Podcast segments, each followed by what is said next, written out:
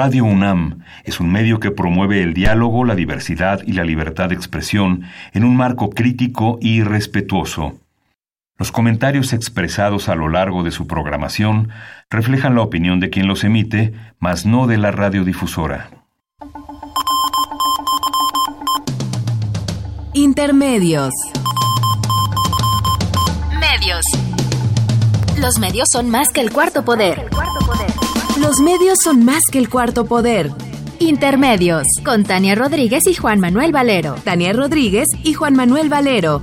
Intermedios. Fábrica inigualable de héroes y villanos. Intermedios.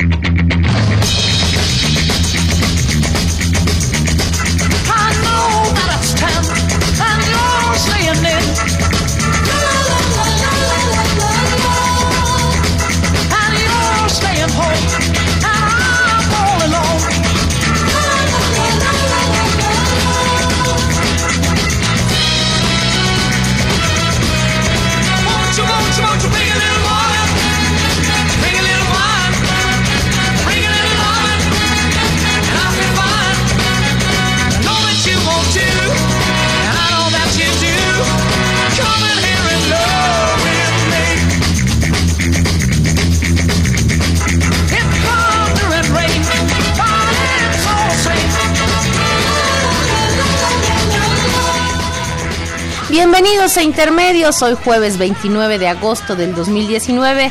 Los saludamos Tania Rodríguez. Y Juan Manuel Valero con el enorme gusto de poderlo hacer a través de los micrófonos de Radio UNAM.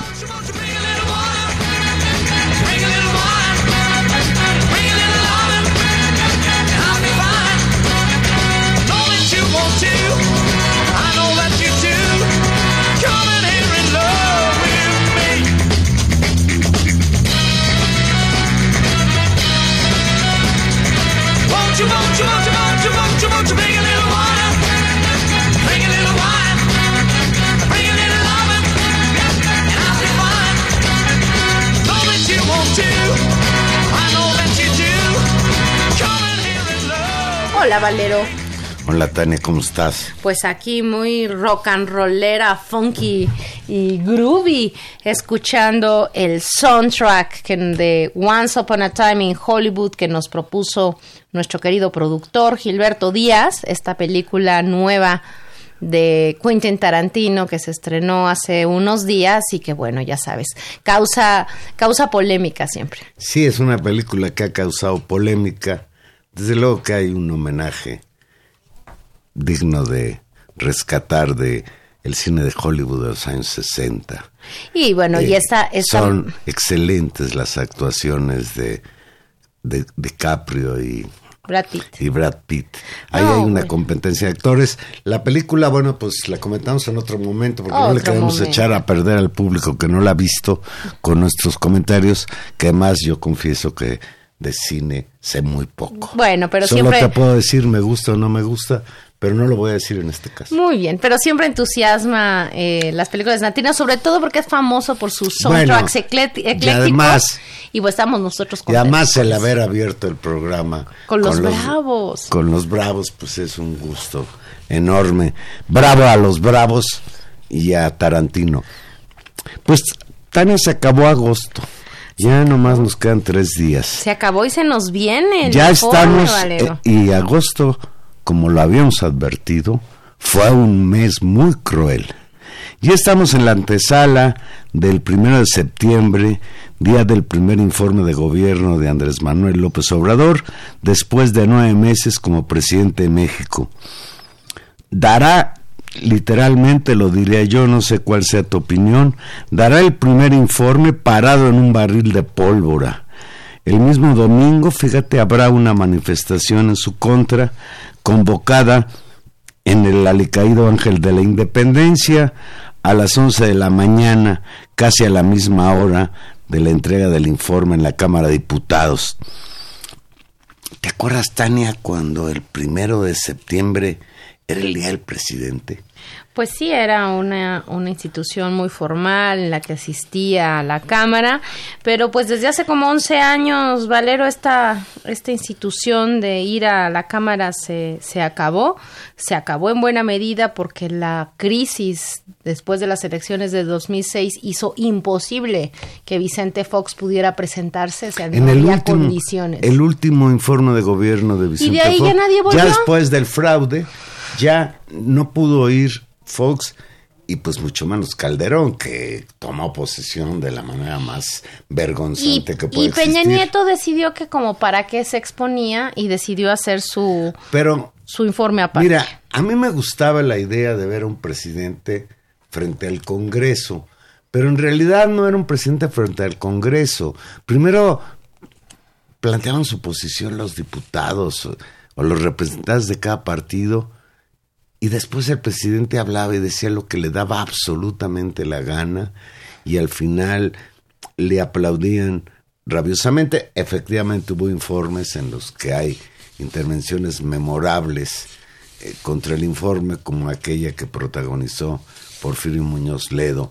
Pero, pues caray, se acabó el circo del informe presidencial, pero la obligación de que el presidente rinda cuentas sobre su gobierno, esa sigue vigente y el próximo primero de septiembre López Obrador tendrá que dar cuenta de qué ha hecho y qué no ha hecho en estos nueve meses de gobierno. Hay una porción de la población que se va a manifestar el próximo domingo que dice que López Obrador lo está haciendo muy mal.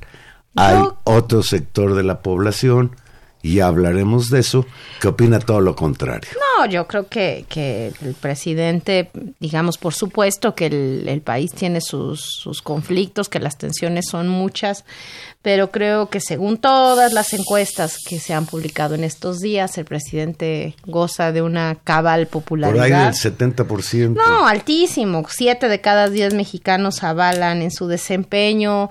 Eh, la mayor parte de la gente dice que no se arrepiente de su voto y volvería a votar por él, que si se tuviera que volver a votar lo haría en el mismo sentido. Creo que tiene un respaldo aún muy grande.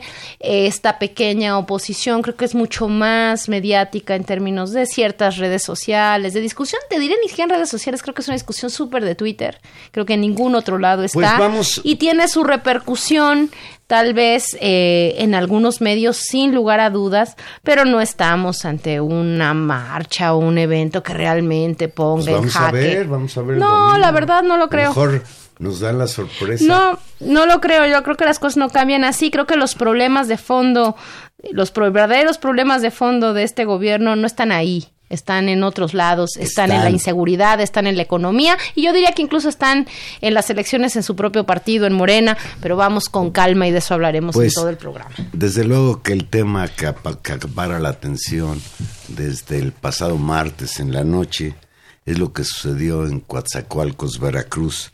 Ya hay 29 personas muertas por el ataque al antro El Caballo Blanco perpetrado la noche del martes pasado en Coatzacoalcos, allá en el sur del estado de Veracruz.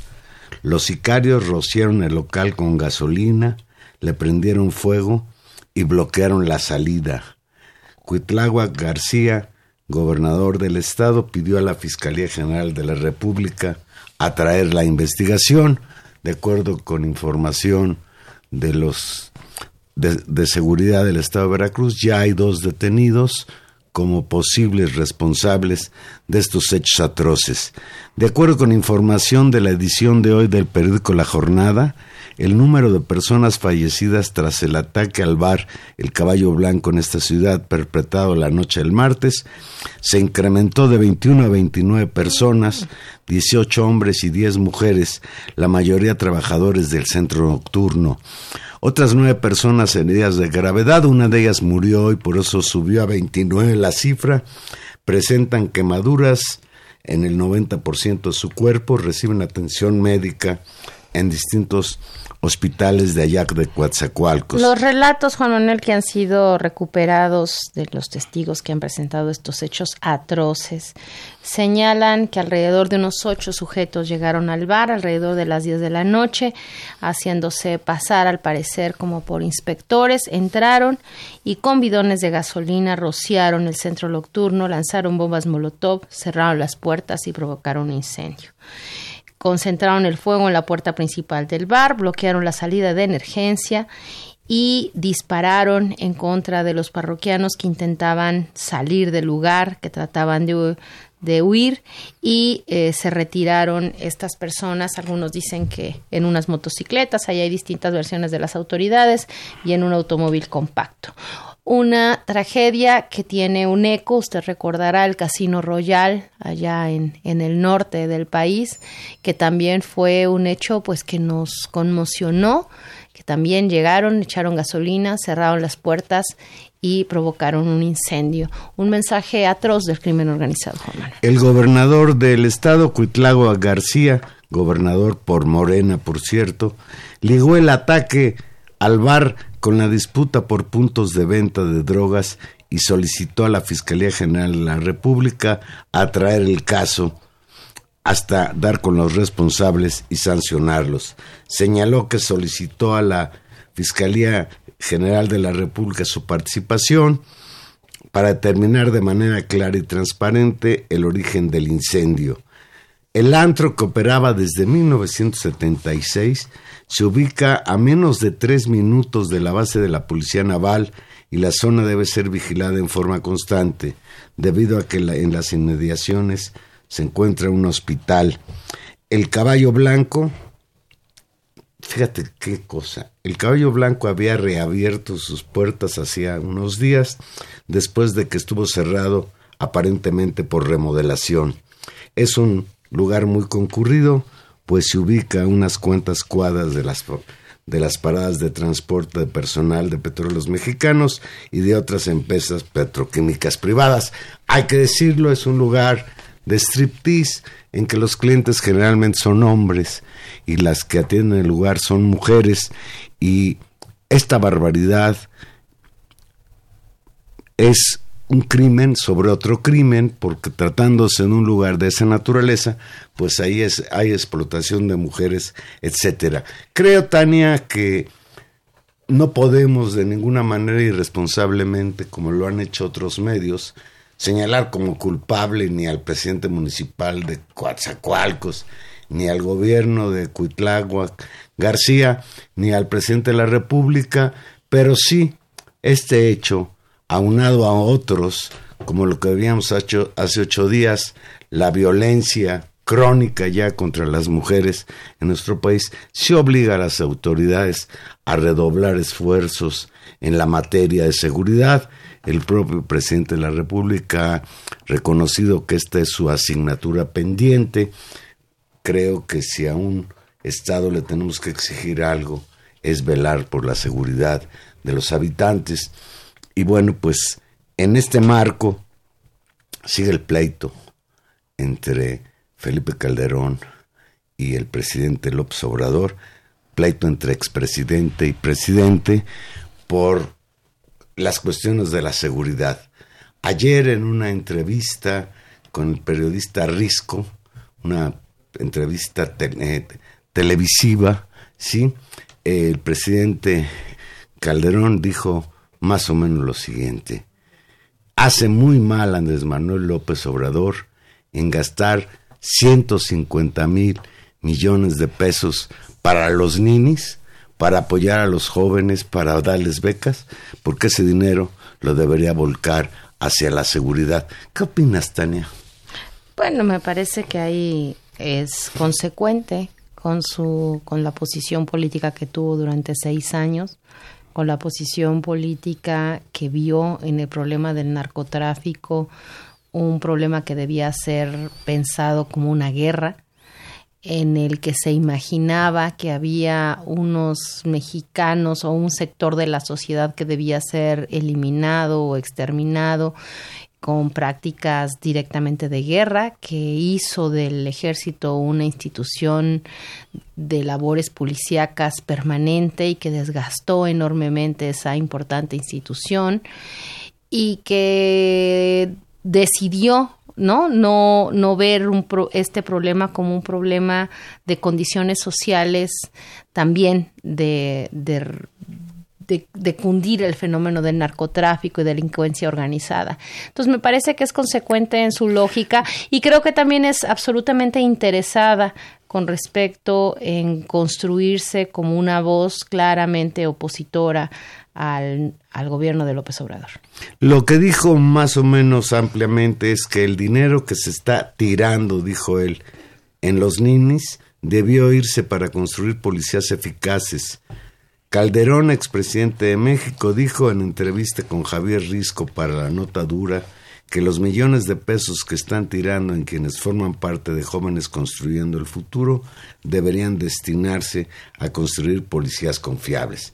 Es obvio que a estas declaraciones de ayer de Calderón, pues hoy, en la conferencia mañanera, tuvo respuesta del presidente López Obrador, señaló que el problema que más le preocupa y ocupa es el de la inseguridad y violencia que se deja crecer y se atendió mal.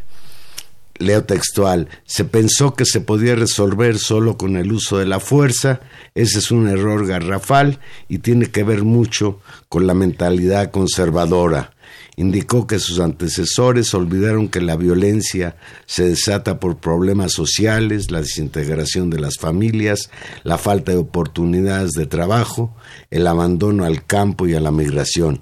Esto lo dijo en respuesta a lo que señaló ayer Calderón sobre los 150 mil millones de pesos tirados a la basura.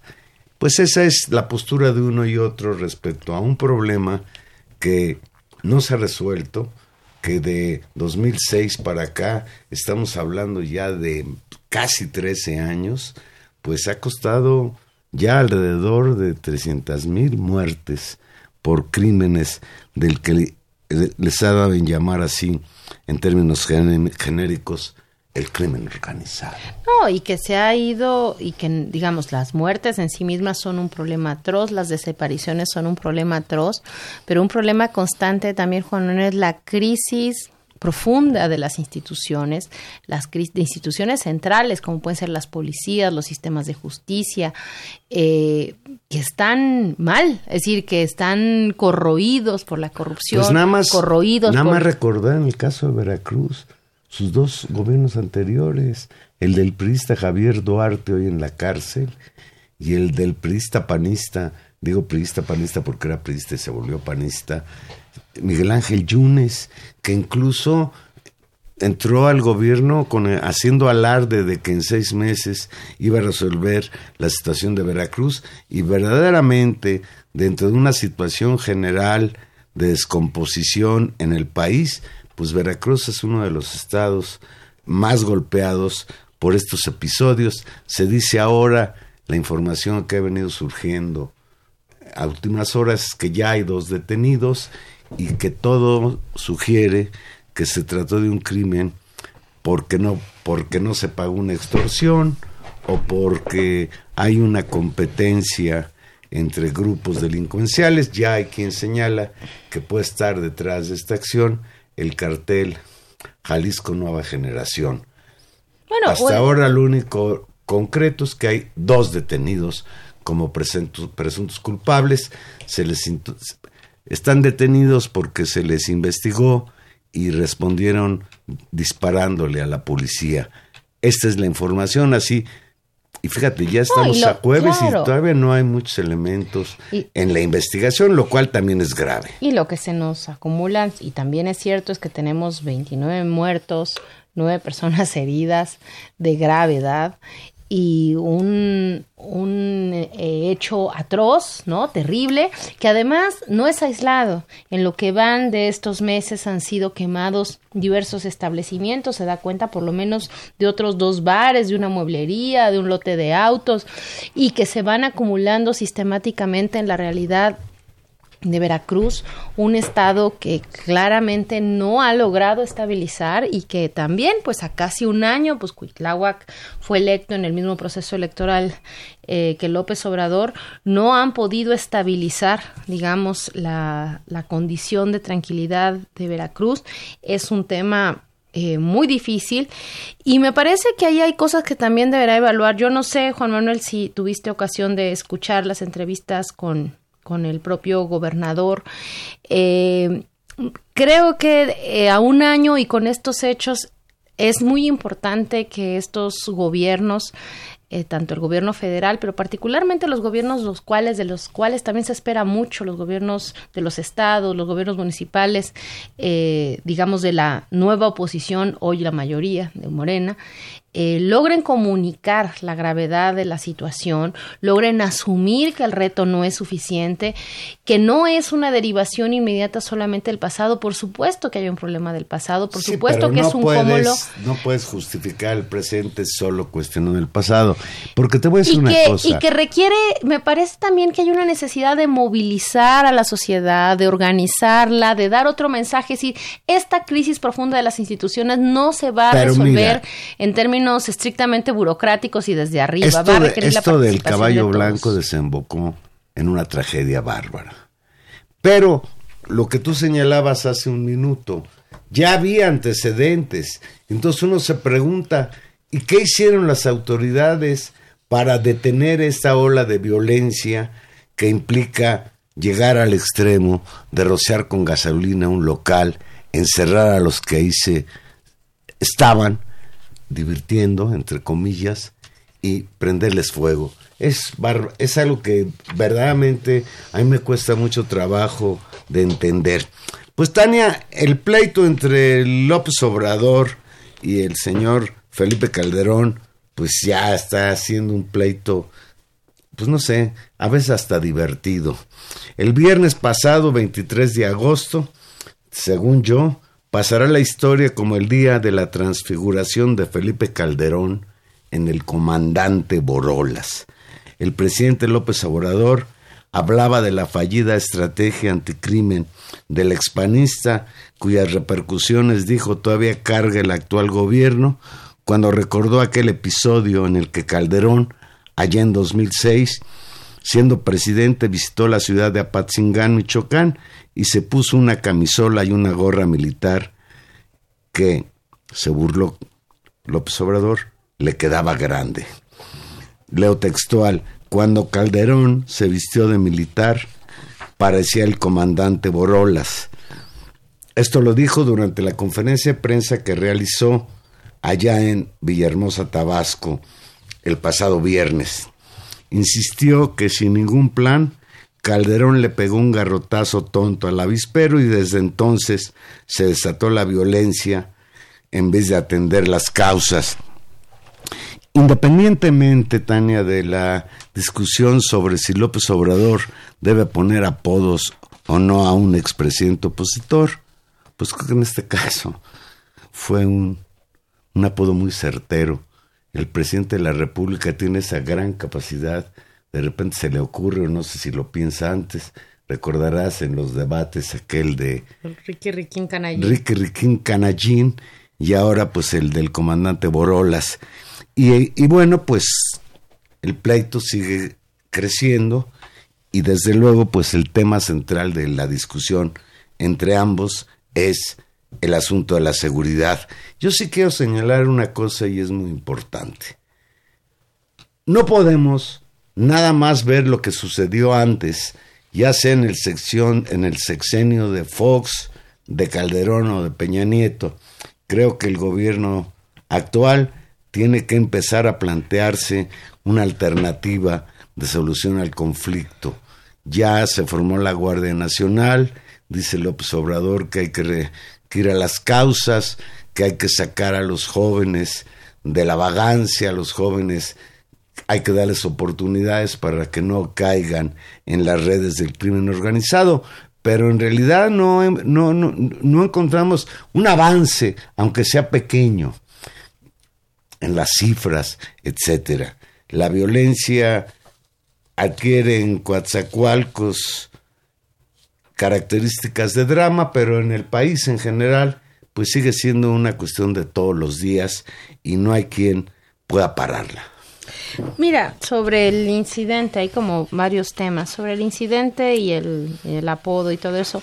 Me debo decir que el, presidente a veces tiene sus, sus puntadas, es un hombre que es, creativo. Eh, a mí no me gusta el, ese tono en el presidente. Todavía en el candidato creo que tiene un sentido, pero eso es un, tema tal vez de, de, gustos de comunicación política.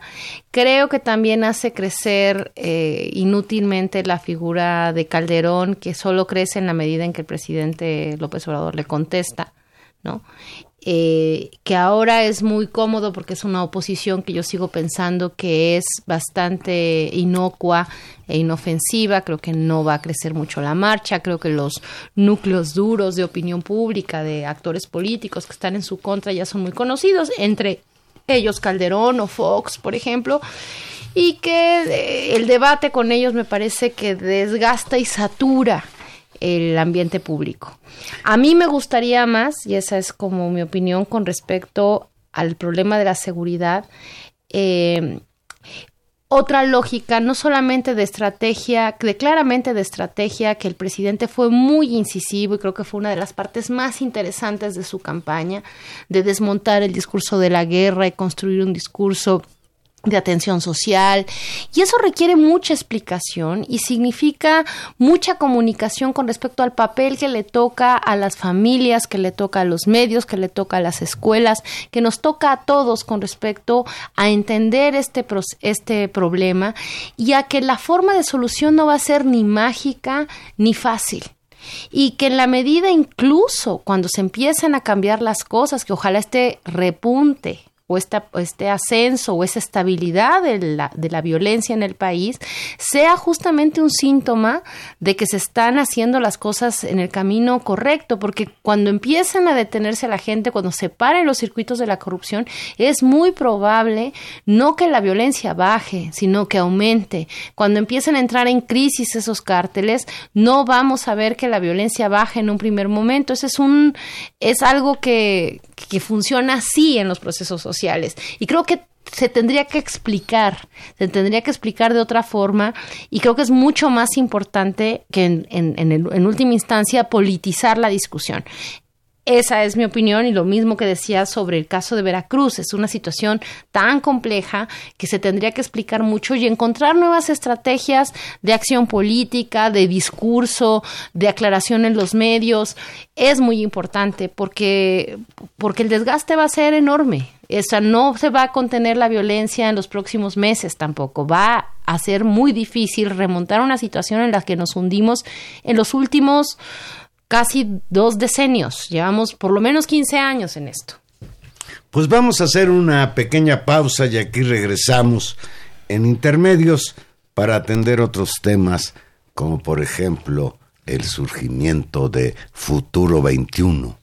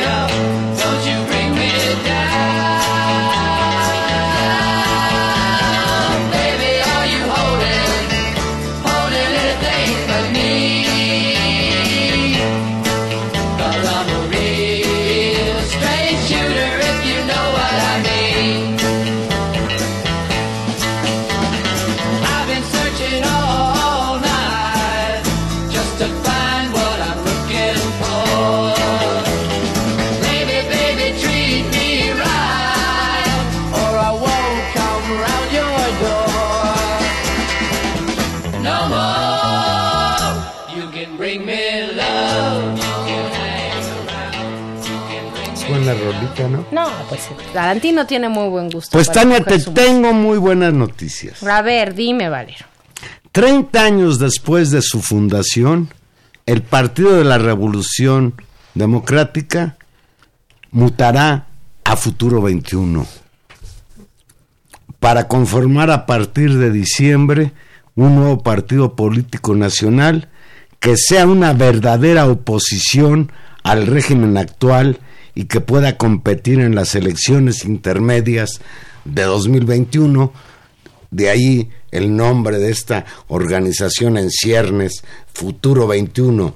De acuerdo con Gabriel Cuadri, se trata de aprovechar el registro, fíjate nada más, se trata de aprovechar el registro del Sol Azteca para que una gran coalición de fuerzas progresistas construyan una oposición liberal, socialdemócrata, que haga frente a la represión populista que está viviendo, a la regresión populista que está viviendo México.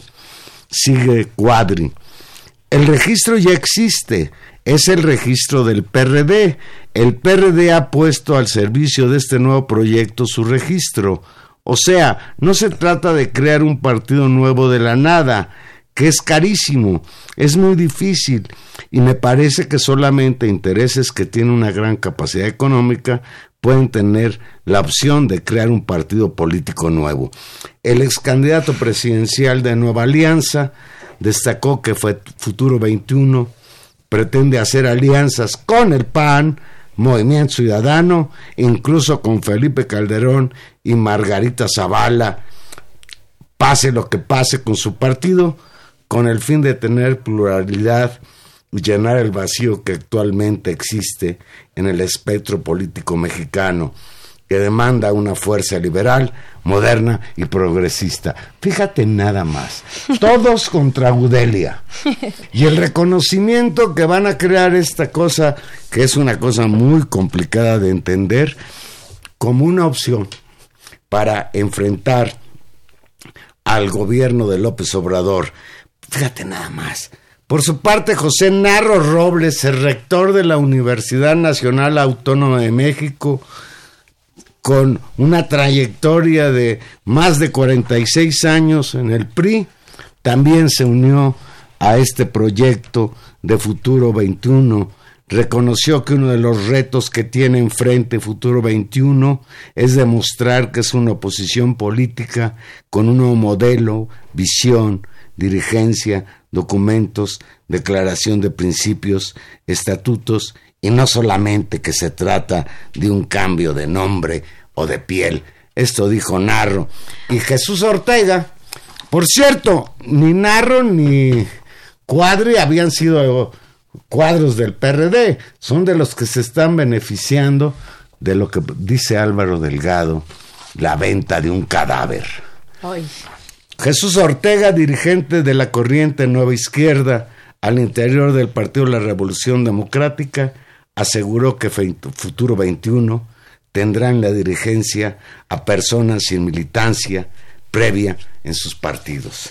¿Cómo ves, Tania? No, pues tremendo. Y sigo, sigo leyendo a, a Jesús Ortega porque vale la pena. Dijo, estoy seguro que serán en su gran mayoría personas que no han militado en partidos políticos, que no han particip- participado activamente en la vida política partidista, en el sistema de partidos. En su gran mayoría ese es el propósito. Y serán personas que antes no han tenido experiencia, pero que quieren participar porque ven el riesgo de que se perpetúe un gobierno como el que actualmente tenemos.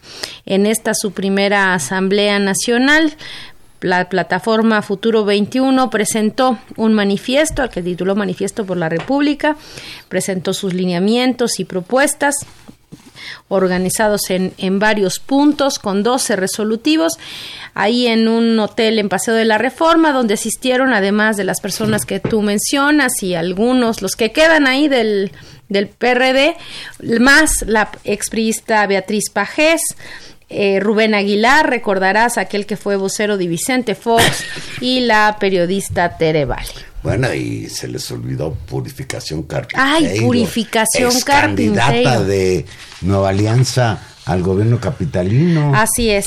Bueno, pues un, yo creo que aquí son varias cosas. Uno es como el ya el, toque final de una historia muy, eh, muy dramática en su final. Muy triste, por cierto. Que es la historia del PRD. como una opción de la izquierda frente al régimen priista ya en 89 después del fraude de 1988. Sí, ahora incluso que desaparezca de una vez el nombre PRD, creo que creo que va a, reconfigurar pues esto, su, su, propia historia.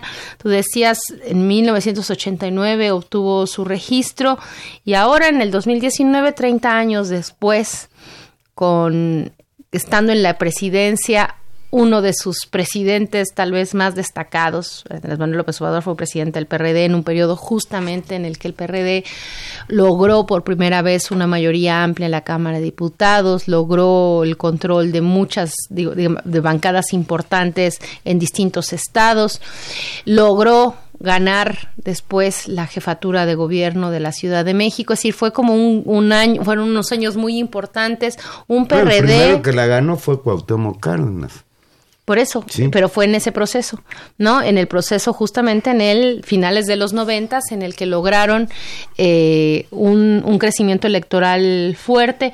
Un PRD que recordarás eh, denunció el FOBAPROA, hizo una resistencia importante a las firmas en contra y de críticas, pues un montón de reformas neoliberales de primer cuño, un PRD que dio la vida de alrededor de 600 militantes asesinados durante el periodo de Carlos Salinas de Gortari y Cedillo.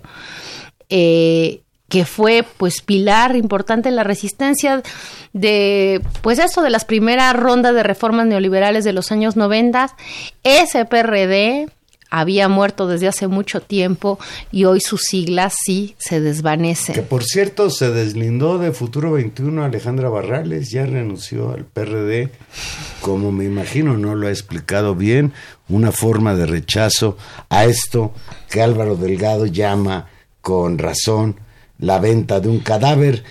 Álvaro Delgado en su artículo de ayer en el Heraldo de México dice que sus jefes ya vendieron hasta las siglas y están repartidas desde ahora las plurinominales en las elecciones de 2021. Esto contra lo que dice este Ortega de que van a ser puros ciudadanos. No, bueno, los dirigentes del partido ellos van a ser los candidatos. Es distinto, ah, Valero. Qué listos Jesús Ortega. El PRD ya es un cadáver, esto lo dice Laza, este Álvaro Delgado. Su muerte fue decretada por quienes han puesto a la venta sus despojos para paradójicamente dar vida a una formación que integran exactamente los mismos que lo mataron. Lo textual. El PRD está dispuesto a poner al servicio de la sociedad y de los distintos actores políticos del país su registro para conformar una fuerza política que lo trascienda. La frase no da lugar a equívocos a 30 años de su fundación y repudiado hoy por Cuauhtémoc Cárdenas, Porfirio Muñoz Ledo y Andrés Manuel López Obrador, quienes fueron pues personajes importantísimos en la creación de esta institución política. Ahí van. Hace el recuerdo Álvaro Delgado de que el único que ha ganado algo de entre los que están ahí, porque también está ahí Miguel Ángel Mancera, ex jefe de gobierno de la Ciudad de México, es el único que ha ganado una elección, la ganó, ganó la, la gobernatura, la, jefatura de gobierno, y esto al amparo del Obrador y de, de Marcelo Ebrard, por, para no olvidarnos de ello. Bueno, y la otra, la otra parte, si, si hay una parte, digamos, de hacer el balance y el cierre de la franquicia PRD y ver su transformación, es decir, un, saldo con el pasado. La otra cosa es las posibilidades que ofrece una plataforma de este tipo con los personajes que ahí están convocados. De de Mantenga. Efectivamente hay una lógica eh, de frente ¿no? De articulación, pues yo diría casi de retacería de lo que haya, a fin de conformar. Sin, sin principios ideológicos. Y me parece que los principios ideológicos y eso eso sí quisiera y que me, parece relevante la presencia ahí de un personaje como Cuadri, la lógica de señalar no una opción como podrían haber siempre jugado el grupo, la corriente está conocido como los chuchos, que siempre jugaron a, construir o a coquetear o a presentarse a sí mismos más bien como una especie de opción socialdemócrata moderna, una especie de nueva izquierda, exacto, sí, trataron de construir siempre ese referente. La presencia de Cuadri da un giro fuerte a esa idea. De 180 grados. Recuerda a Cuadri, Tania, ya que estás hablando, que, dijo, y creo que no se ha desdicho, que el lastre de México eran Guerrero, Oaxaca y Chiapas. Por eso. Si México se pudiera deshacer de estos tres estados, sería un país próspero, etcétera. Una gente con esa manera de concebir las cosas ¿Cómo encaja en el PRD? No, bueno, es que no es el PRD. A lo que voy es justo eso. Me parece que no hay espacio eh, para comprar más el discurso de la socialdemocracia moderna.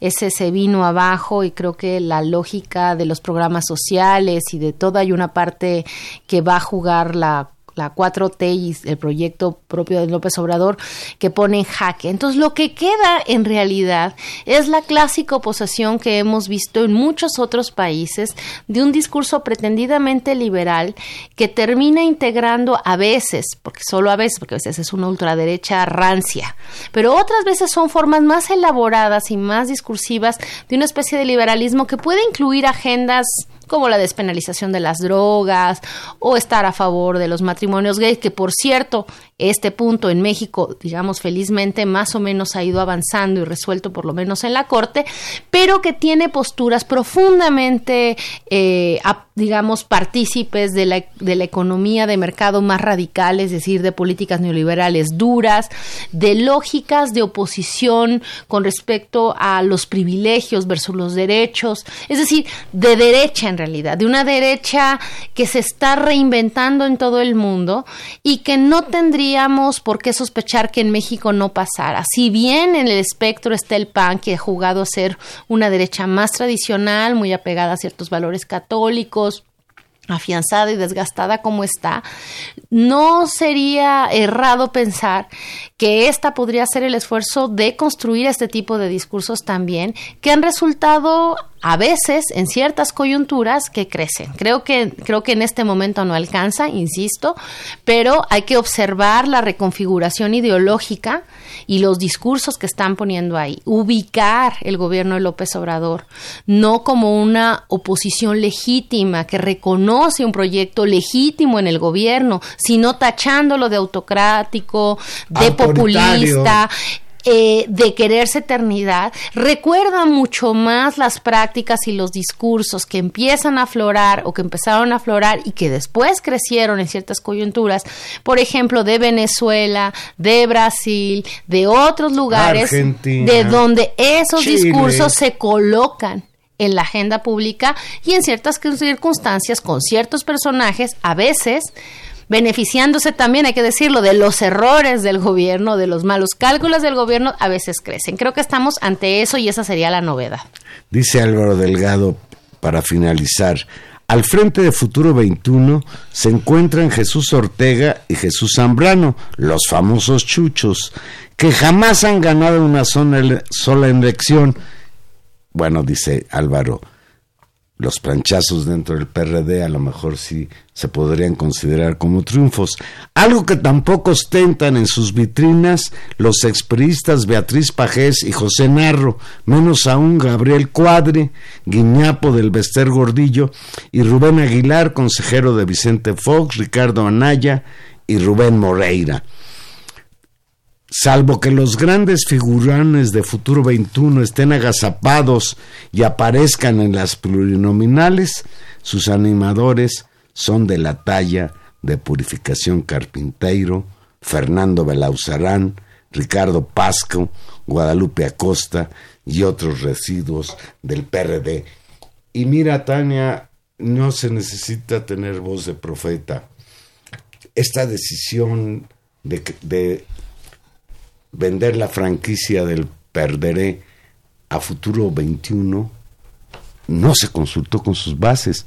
o a lo mejor ya no tiene bases el PRD con quien consultar, pero seguramente algunas corrientes que siguen existiendo al interior de este partido pues van a manifestar muy pronto su postura frente a estos hechos. Por cierto, el primer acto después de su constitución de Futuro 21 será participar en la manifestación que tienen preparada para el próximo domingo grupos opositores, integrantes de organizaciones ciudadanas saldrán a las calles el próximo primero de septiembre para exigir, leo textual, respeto al Estado de Derecho ante las políticas erróneas en materia de salud, educación, economía y de seguridad por parte del gobierno de Andrés Manuel López Obrador. En conferencia de prensa, la señora Alejandra Morán de la organización Chalecos México que no tiene nada que ver con los chalecos franceses, Luis Antonio García de Observatorio Ciudadano, Maribel Fernández de la Canacintra, Alejandra López de Cambiemos México, Walter de la Cruz de México Convoca, Víctor Contreras de Voces de Contrapeso y Ciro Mayén de Futuro 21 consideran la necesidad de tomar las calles en defensa de la soberanía nacional independientemente de colores, filias, partidos políticos e ideologías. Por ello hicieron un llamado, leo textual, a todos aquellos que están en contra de las políticas autoritarias del presidente López Obrador para sumarse a este esfuerzo de unidad entre la emergencia que hoy se vive en México. Bueno, pues a eso yo simplemente pongo eh, los resultados de, decía yo, de las encuestas, hay eh, un dato que me parece importante. Yo te decía la ratificación de la mayor parte de la gente, hasta el 70% de los encuestados, de mantenerse, digamos, de acuerdo con el gobierno, de ratificar su voto, de no sentir decepción. Pero hay un dato que me parece muy, muy revelador de la situación. Dice, eh, se pregunta sobre el optimismo con respecto al futuro y 60% de los encuestados cree que México va a mejorar en los próximos años, en lo que resta del sexenio. Todavía 21%, no, no todavía, hay muchísima fe. Es decir, eso es altísimo. En una circunstancia como la de este país, en la que tenemos muertos todos los crecimiento económico donde efectivamente no tenemos crecimiento económico, donde las cosas están muy mal. La confianza en un proceso político, la confianza en, en, en, un gobierno, no sé si en un gobierno, por lo menos en el presidente, es enorme. La posibilidad, eso es lo que se, nos seguimos jugando y por eso me parece tan importante que en los próximos meses haya también en este ejercicio de gobierno un ejercicio de balance y de mejora, porque si bien las cosas, eh, esta confianza existe, si bien han hecho un enorme esfuerzo, seguramente hay muchas cosas que se pueden corregir. Y para eso es necesario, digamos, un balance, para eso es necesario que no se considere que la crítica tiene que ver simplemente con ser fifí y estar en contra.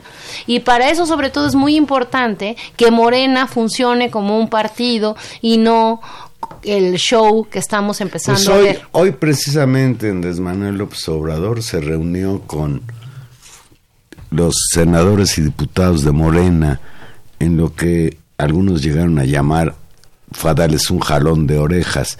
Lo que reiteró López Obrador, que tengan cuidado de, de, entender por qué están ahí en esos cargos para servir a la población y no para beneficiarse con puestos Sí, y esto pues tiene que ver con las crisis que han generado confrontaciones como la con la de Monreal y Batres eh, y yo diría que van más allá de confrontaciones, además son problemas de el terreno para que no se vaya a convertir la elección del presidente del de Morena en diciembre en un pleito entre tribus, porque sería increíble que después de haber dejado atrás a las tribus del PRD, hoy Futuro 21, pues acabara viendo una guerra descarnada entre las tribus de Morena. Sería realmente una desgracia. El problema yo creo que tiene que ver justamente con el balance político que se hace de la experiencia del PRD.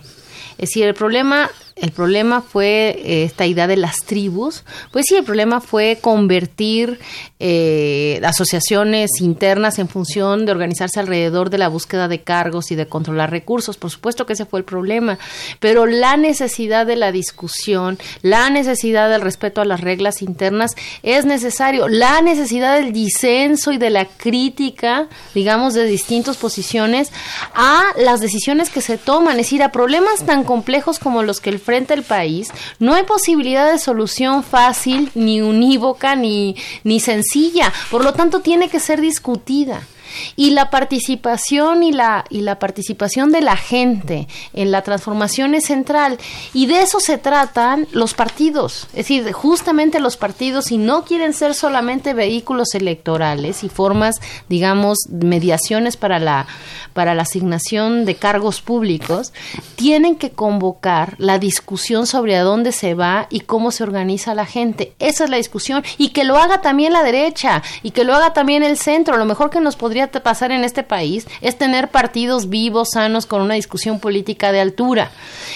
Es gravísimo lo que pasa en los partidos de oposición que no existen y que están hechos añicos y nos debe preocupar y debe preocupar a la opinión pública en general porque es un, un problema político lo que pasa en Morena. Es fundamental que logren no inhabilitar la discusión diciendo todo el mundo se calla y vamos a dar la cara de que nos llevamos bien. No, la idea es que el disenso exista, pero que haya reglas claras que se respeten. Es decir, finalmente de eso se trata la democracia y que el partido mayoritario en este país tiene que respetar reglas democráticas. Si eso no funciona, estamos ante un síntoma grave.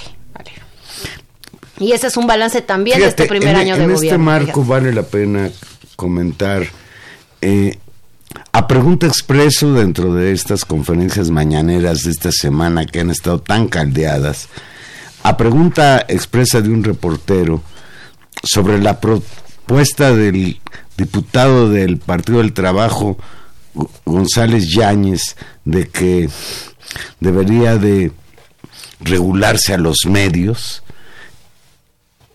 López Obrador señaló pues que de ninguna manera, y leo textual, soy partidario de la libertad de expresión, no creo en la regulación, creo, como lo sostenía Sebastián Lero de Tejada, que la prensa se regula con la prensa, no tiene que haber censura, tiene que haber libertad absoluta, y, y realmente este planteamiento del señor González Yáñez del PT, pues no sé, como que es un autogol, ¿no? No, no O es fuego amigo, ¿no? Y, o, o es eso, es decir, la, la, la, la necesidad de, de que se Sí, piensen las porque cosas mira, estamos de acuerdo con López Obrador en que se acabaron los chayotes, se acabó el estarle pagando a los medios para que no me peguen, como decía López Portillo, pero eso no significa agredir a la libertad de expresión y a la libertad de información. Si algo hoy tenemos que reconocer del actual gobierno es la apertura. Todo mundo puede decir en todas partes lo que le da absolutamente la gana. Y eso está muy bien. Y aprovechando eso, porque justamente eso tuvo que ver con, con otra de las notas de la semana que ya habíamos dicho, pero que se calentó durante estos días, fue justamente la salida de Carlos Loret de Mola del noticiero de Televisa del, de ya la salió, mañana. ya salió su papá, Rafael Loret de Mola, padre, también periodista, que durante mucho tiempo manifestó estar en contra de las posturas de su hijo, que le estaba haciendo el juego al poder desde los noticiarios de Televisa. Hoy culpa a López Obrador de la salida de su hijo de Televisa incluso llega a afirmar que Televisa obtuvo un convenios con el gobierno de López Obrador por mil millones de pesos a cambio de la cabeza de Loret de Mola. No puede probar semejante acusación. El mismo hijo no ha hecho ninguna referencia a censura. Se acabó un acuerdo comercial, pero sí está desatado Loret de Mola. Bueno, ya ahora ya en venganza ya le emprendió contra Manuel Bartlett, que aquí entra Tania, yo no meto las manos por don Manuel Bar no meto las manos al fuego por don Manuel Bartlett, pero hoy trae una campaña él sacó un video en el que va a demostrar que el señor Manuel Bartlett es dueño de quién sabe cuántas propiedades en distintas ciudades del país, sin que pueda justificar Bartlett que de dónde sacó ese dinero. Ya le contestó Bartlett señalándole que son puras mentiras y esto pues se va a convertir en algo que se tendrá que investigar. Ojalá se investigue también la riqueza de Bartlett. Y ojalá se investigue si hay convenios con Televisa y que se transparente efectivamente todos los acuerdos que el convenio, que el gobierno federal firme, porque de eso se trata la transparencia, de eso se trata la democracia y por supuesto que la prensa tiene la obligación, sea quien sea, de dar seguimiento a las acciones del poder y por supuesto la oposición también. Así que si tu, si tu punto en tu gobierno es que haya honestidad, que haya transparencia, pues tienes que cumplirlo y eso es, me parece innegociable, así que no está Pues, mal. El mes de la patria, septiembre, Ya llega, Valerio. ya está llegando y pues va a ser nuevamente septiembre, un mes muy, muy caliente. Ya nos vamos. Ya nos vamos, Juan Manuel. Estuvimos en los, en los controles técnicos, don Humberto Sánchez Castrejón. En la producción, Gilberto Díaz Fernández. En los micrófonos, Tania Rodríguez. Nos escuchamos el próximo jueves a las 8 de la noche aquí en Intermedios. Pues ya nos vamos, nos vamos con la preocupación, Tania, de lo que está pasando ahora en Colombia, que parece que hay una ruptura nuevamente entre el gobierno colombiano y las, y las FARC, las Fuerzas Armadas Revolucionarias de Colombia, que amenazan con romper la tregua, volver a la guerrilla. Esperemos que este diferendo no llegue a donde ha llegado porque después de 80 años por fin se logró la paz y sería verdaderamente una tragedia para este país que volviéramos a la situación de la época de Uribe. Y es una buena lección este tipo de cosas, es decir, se logran avances en procesos muy complejos y si no se les da seguimiento, si no se atienden, se rearticulan estos intereses eh, que, que simplemente por el funcionamiento mismo del, del sistema, de las contradicciones, de las igualdades, se imponen y se ponen en crisis estos, en este caso la paz, pero también a veces las mayorías electorales, a veces los proyectos democráticos y se ponen en jaque. Es decir, creo que siempre hay que tenerlo muy claro. Los, las, los grandes pasos, digamos, también hay regresiones, hay flujos y hay que estar muy, muy cautos a eso. Así que en este, en estos últimos eh, días de, de informe, pues ojalá también haya una, una reflexión seria sobre hacia dónde van las Siguen cosas. abiertas las venas de América Latina, como algún día dijo Galeano, Eduardo Galeano, aquel extraordinario escritor uruguayo. Pues ya nos vamos, Tania. Buenas noches.